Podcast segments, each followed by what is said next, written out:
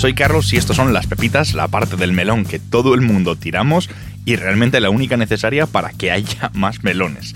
En esta microsección te voy a contar en 5 minutos o menos algo muy loco que he aprendido hace poco y que, que necesito contarle al mundo. Y hoy voy a hablarte de un color, el color azul. Esto es muy loco. El otro día me contaron que el azul es el último de los colores que aparece en los lenguajes. A mí los idiomas, los lenguajes, estas cosas me vuelven loco.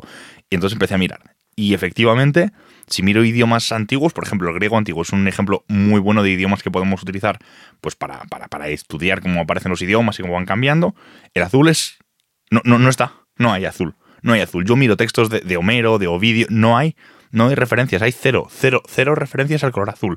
Hay muchísimas al negro, muchísimas al blanco, muchísimas al rojo, muchísimas al amarillo, unas cuantas al verde, hay muchas. Pero el azul, ninguno.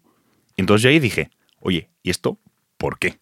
¿Por qué no hay ni una sola referencia al color azul? ¿Por qué no, no había color azul? ¿No veían azul? Sí, claro, claro que, claro que veían el azul. Quiero decir, ¿de qué color es el cielo? ¿De qué color es el mar? ¿No? Pero vamos a parar un momento. ¿Qué más cosas hay en, la naturaleza, en el mundo, que sean azules? Por, por defecto. El cielo, sí. El mar, sí. Manzanas azules, no. Eh, gallinas azules, no.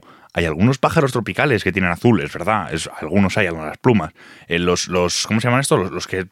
Los pavos reales son los que tienen en las plumas, en el ojito ese de que tienen la pluma, hay azul al fondo. Sí, sí, sí. Hay algunas mariposas también que tienen azul, pero. pero ¿qué, cómo es esto? Me puse a leer.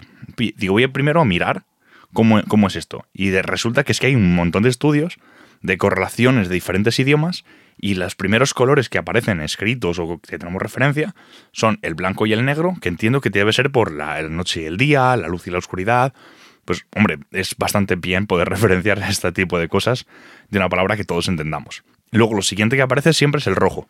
Siempre, siempre es el rojo. Pues entiendo que es eh, la sangre, cosas que te matan, frutos maduros, ese tipo de cosas. El fuego, y a partir de ahí, los siguientes colores que aparecen, pues yo diría, claro, yo pensaría, pues el verde y el azul, claramente, pues el azul no. Es son el verde y el amarillo, y el azul es el último.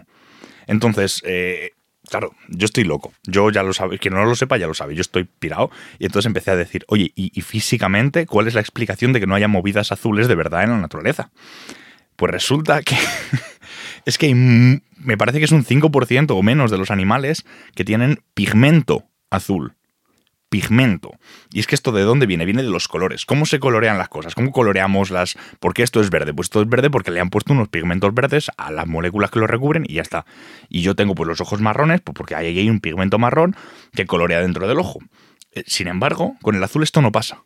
Es de los poquísimos colores con los que cuando algo es azul, no es casi nunca porque el pigmento sea azul, es por las estructuras moleculares y celulares que hay ahí dentro.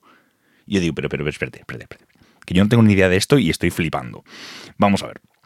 ¿Cómo funciona esto? Pues normalmente son dos tipos de estructuras. Hay unas que separan la luz y entonces solo dejan reflejar el azul. Por ejemplo, en las plumas, si tú tienes una pluma, coge una pluma azul, busca una pluma azul en algún lado, cómpratela en Amazon, tiene una pluma, una pluma de animal, no te compres una pues, eh, que no colorea porque entonces mal, entonces mal.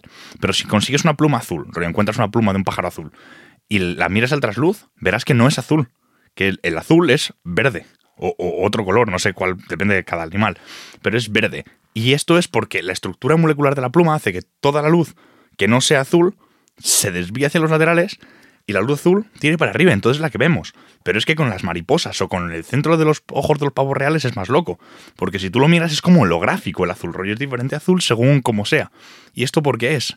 Esto es porque está transformando la luz blanca en luz azul.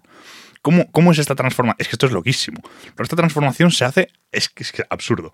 Rollo, llega, hay como unos árboles de Navidad en, la estructura de las, de las, moléculas, de las células, de, la fuera, de las alas de las mariposas, por ejemplo, y cuando entra luz de un lado, pues la luz se refleja. Pero al pasar por esas estructuras, la longitud de onda cambia y el resto de luces desaparecen y solo se queda la luz azul. Es que esto es loquísimo. Y, es que estuve el otro día leyendo sobre esto y digo, esto tengo que contarlo.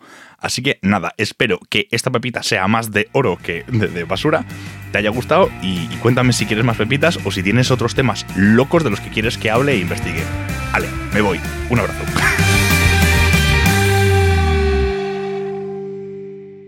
¿Qué es? Que... Oh, lo voy, estoy le he metido el micro.